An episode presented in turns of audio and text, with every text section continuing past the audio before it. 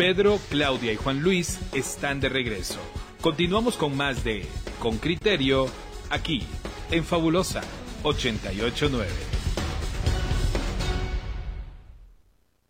Hay oyentes con criterio que realmente tienen chispa y que dicen cosas interesantes. Dice, que duro entrevistar a la señora del ropo, pues está diciendo uno de estos oyentes, debería ser vocera de semilla. ¿Por qué? ¿Por qué dice eso? Pues porque él encuentra que hay mucha dificultad de, platicar con ellos. Eh, oyentes con criterio, vamos a volver ahora al tema de la elección de magistrados de la Corte Suprema de Justicia y vamos a hacerlo en una conversación con con, bueno, un gran conocedor. Se trata de José Quesada Fernández. Él fue magistrado de la Corte Suprema de Justicia tiempo atrás y fue magistrado también de la Corte de Constitucionalidad. Además, tiene una larga trayectoria como, como abogado en el medio. Y a él le damos la, la bienvenida el día de hoy para poder platicar respecto a esta intempestiva decisión de la Corte de Constitucionalidad que le ordena a la al Congreso de la República integrar de nuevo la Corte Suprema de Justicia antes del 15 de, diciembre. Bienvenido, don, don Pepe Quesada, gracias por estar hoy con nosotros. Cuénteme. Estamos muy bien, licenciado. Gracias por aceptar esta entrevista. Queremos conversar más bien con usted eh, en lugar de una entrevista, preguntas, respuestas. A lo largo de la semana hemos eh, pretendido interpretar, entender y analizar esa resolución de la Corte de Constitucionalidad uno de nuestros entrevistados le da una visión política y dice, con las sanciones que ha emitido Estados Unidos, la Corte de Constitucionalidad sale presurosa a decir, aquí la Corte Suprema de Justicia debe renovarse, debemos emitir esa resolución y un día, el 6 de noviembre, se levantan y de oficio eh, le ordenan al Congreso eh, elegir una Corte Suprema de Justicia antes de que termine eh, diciembre, más bien antes del 15 de diciembre. Eh, tenemos la interpretación del abogado que fue jefe de la fiscalía que hizo la investigación del llamado caso comisiones paralelas y que dice eh, no no se confía para nada en esa en esa resolución. Cuáles son los intereses que persigue y hoy amanecimos con una hipótesis con un análisis de un escenario en el cual eh, la alianza gobernante pues esa fuerza que se considera que, se alinea para impulsar ciertas decisiones, pues simplemente no, no es granítica. Eh, la Corte de Constitucionalidad se separa de un proceso que se traía. Por eso queremos conversar con usted cuáles son sus interpretaciones a la luz de esa resolución y del camino que le queda al Congreso. Bienvenido. Muchas gracias. Eh, yo creo que la población en general no ha estado lo suficientemente consciente de lo medular para la constitucionalidad del país que significaba no haber nombrado a una nueva Corte Suprema de Justicia. El hecho de que la propia Corte de Constitucionalidad, la anterior, haya, eh, se haya salido del canal constitucional y que haya prorrogado la estancia de los magistrados, eh, es equivalente a haberlo hecho con el presidente de la República o haberlo hecho con el Congreso de la República, es uno de los organismos del Estado. Yo creo que en la mente de los magistrados siempre estuvo latente la necesidad de reconducir la constitucionalidad lo antes posible. No sé, no me imagino por qué, porque el tema político para mí es un poquito más intrincado y no lo conozco, eh, no, no, no sé de los detalles específicos, pero eh, este la decisión yo la aplaudo pues porque es eh, era era necesario que nos nos ah, metiéramos al cauce constitucional de nuevo. Eh, ignoro cuál fue lo la, el impulso intempestivo pero como le repito eso debió haber estado siempre en la mente de los magistrados de la corte de constitucionalidad para reconducir al país. Eh, creo que para una para una un nuevo gobierno eh, podría representar una, una un buen eh, espectro político el hecho de que haya una nueva corte. Eh, ustedes ven pues que incluso políticamente lo estoy más o menos viendo a través de las noticias de la, de la prensa escrita, eh, que hay alguna resistencia del Congreso de la República a renovar la Corte. Ah, eso me, da la idea de que están muy cómodos con esta Corte. Eh, de manera que qué bueno que, vayan a que vayamos a reconducirnos por el canal por el canal constitucional. Era necesario que eso que eso ocurriera. Licenciado Quesada, yo comparto mucho de lo que usted ha dicho, pero pero a ver, si esta corte, em, ¿por qué necesitó más de dos años, casi tres años para, para dar esta orden? ¿Por qué no lo habrá hecho desde que llegó a, sus magistraturas? Eh, lo mm. que yo pienso es que eh, hay una tendencia en, los tribunales colegiados, y eso lo viví varias veces, que cuando un asunto no, no hay acuerdo entre los magistrados, eventualmente se deja de un lado, se mete a la refri, por así decirlo, se mete a la refri para seguirlo eh, mascullando y para seguir pensando en el tema y probablemente en el futuro se puede llegar a algún acuerdo.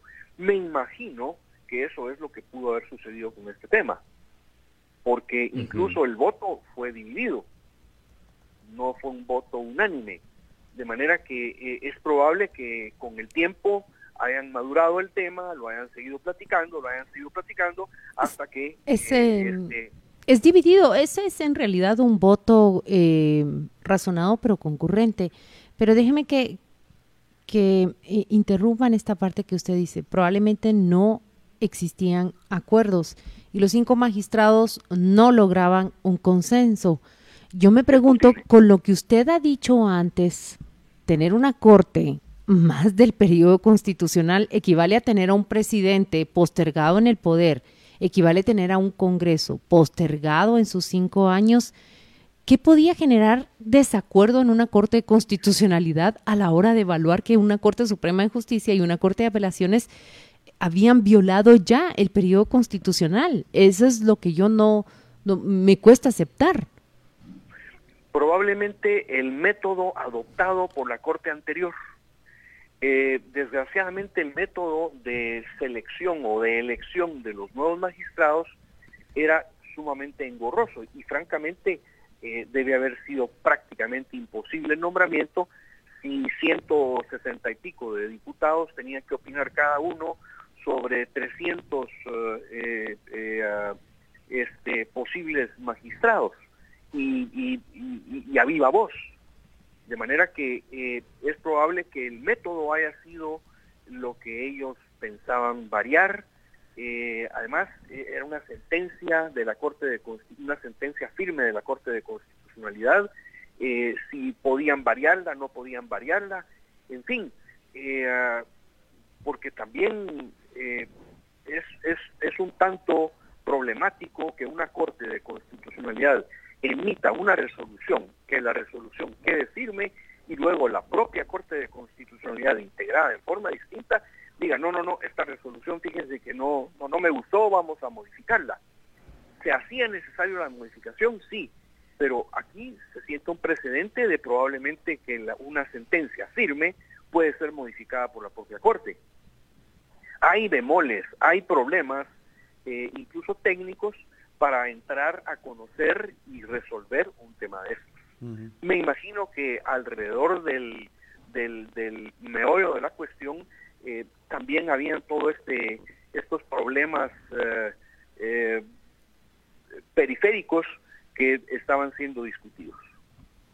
Y si me permite una, una pregunta, licenciado, hay una parte del voto concurrente de, de Dina Ochoa que dice algo que me parece bastante interesante y es que se está diciéndole al Congreso eh, omitan ese decreto que ustedes mismos eh, habían planteado, porque digamos, cuando sale la resolución de la CC, la, eh, el Congreso tiene que emitir un reglamento para hacer esa votación, que cumpla con esos requerimientos de viva voz y todo eso. Sí, claro. Entonces, de alguna manera, y yo creo que se queja ahí Dina Ochoa, y a mí me hizo sentido cómo lo dijo, cómo lo explicó, está diciendo, pues chica, estamos desde la CC revocando algo que se aprobó por mayoría de diputados, que es que tiene, no sé, rango de ley, diría yo, y lo estamos haciendo no porque sea inconstitucional, sino que le estamos diciendo omítase ese, ese reglamento. jurídicamente y técnicamente tiene ciertas complicaciones eso, ¿verdad?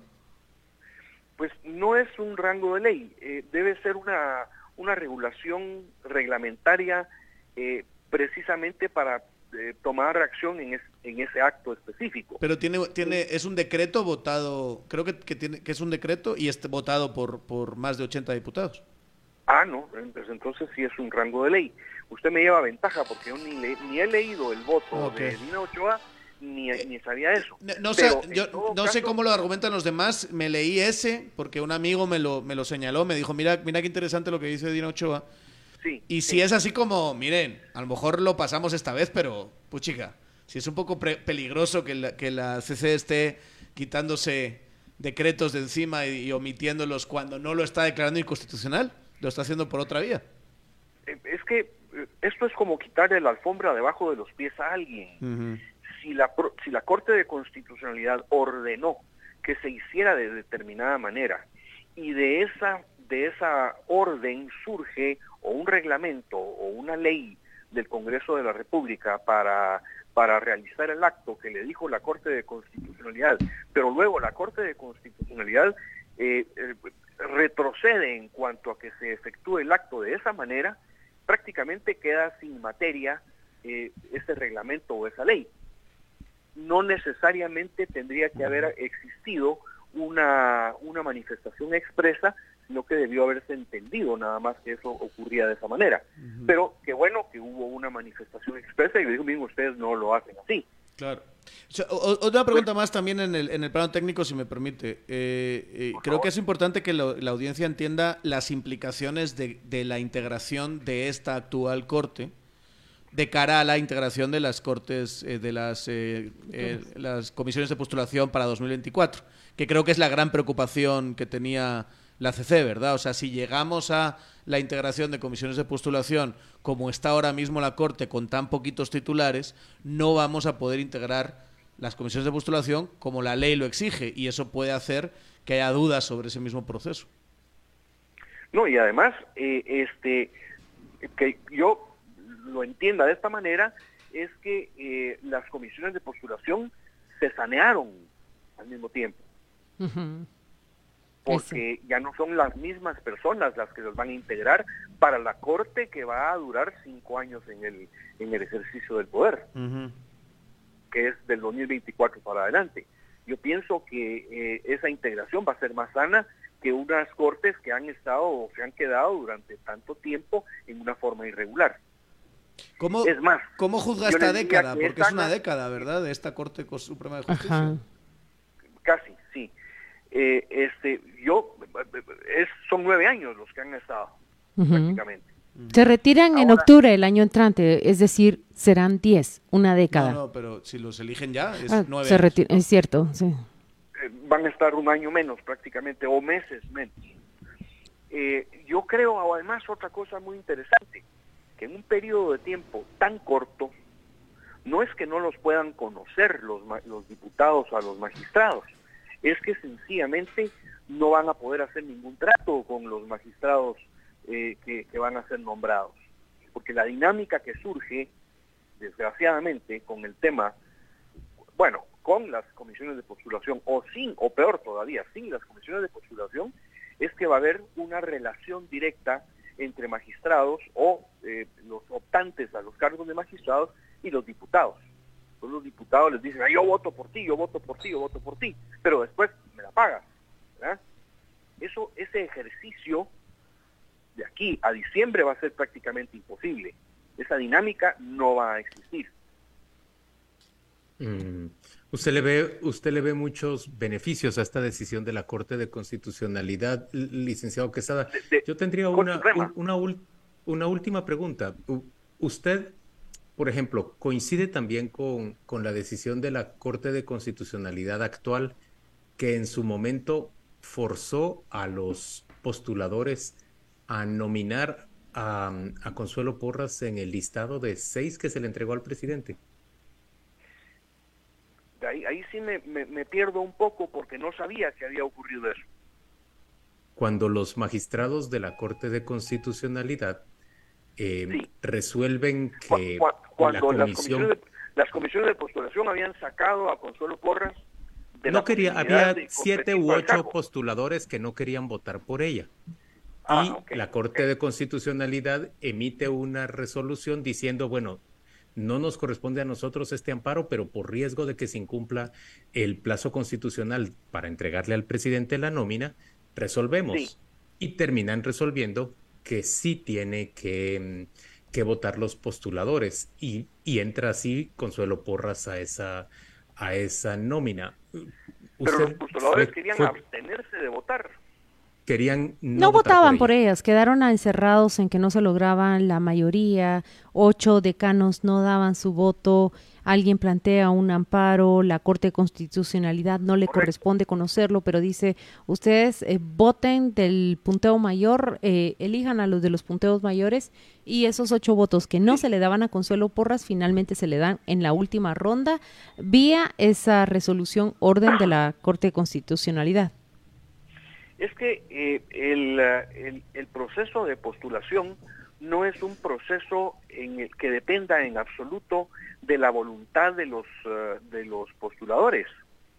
Eh, es complicado porque desde que existe esta ley, lo que ocurre es que hay una gradación que se establece para calificar a cada uno de los optantes. Y al igual que ocurrió y que en el pasado también la Corte de Constitucionalidad lo hizo para el nombramiento de jueces. Eh, en nuestro caso, me acuerdo mucho, en la Corte Suprema de Justicia, habían jueces que tenían 90 puntos, pero que no le agradaban a la Corte que, eh, los, que los fueran a elegir. El caso, por ejemplo, de la licenciada, ay, ay, ay, se me, se me escapa el nombre. Otra fiscal. Está hablando... No, no, estoy hablando de una jueza de una jueza que está exilada ahorita. Erika Ifán. Eh, de la licenciada Erika Ifán. en, el, en, el, caso de la licenciada Erika Ifán, ella sacó 90 puntos o 95 puntos. Y el Consejo de la Carrera Judicial no la eligió. No la quería nombrar. No, no la quería nombrar. Ella interpuso amparo y la Corte de Constitucionalidad al final obligó a la Corte Suprema de Justicia a que por la gradación y por la, el puntaje que ella había sacado, que necesariamente tenía que estar eh, nombrada eh, como jueza. Exactamente lo mismo debe haber sucedido en este caso de la licenciada Porras, no de la doctora Porras. No conozco detalles del tema, pero me imagino que así va el tema. No, no es una, eh, no es nada más el deseo de los postuladores cuando votan por alguien. Están obligados eventualmente a votar con alguien que ha tenido el puntaje más alto. entonces, ¿qué, sentido tiene la comisión de postulación no, si no, no, no, no, no, no, Es eh, que, eh, eh, ¿qué sentido tendría calificarlos? No, no, sí, pero finalmente lo que define quién pasa al, al listado es, es, el número de votos. Y si, digamos, tengo 10 candidatos con 90 puntos para arriba, pero solo tengo espacio para 6, van a pasar los 6 eh, que reúnan esos votos. Así es el espíritu de la comisión de postulación. Es decir, puedo tener a 10 abogados eh, y abogadas que, que estén, vamos a decirlo así, por encima de los 85 puntos, pero solo tengo espacio para 6, así que 4 van a quedar fuera. Ella había quedado fuera porque no reunía los votos. Nunca se cuestionó, eh, ah, excepto por su tesis, Excepto por su tesis, nunca se cuestionó que el punteo de ella fuera entre los altos. Ella pasó como ordena la ley entre los primeros para reunir los, los, ¿eh? votos. La tesis es un gran excepto. ¿Verdad? Ok. Así que... Pero, Don Pepe Quesada, muchas gracias por acompañarnos el día de hoy y por discutir abiertamente sobre todos estos temas. Para la siguiente me voy a poner más al día. Gracias, Lick. Se cuida mucho. Gusto escucharlo. Gusto de oírlos. Mucho gusto saludarlos. Fabulosa 889 está presentando Con Criterio. Ya regresamos.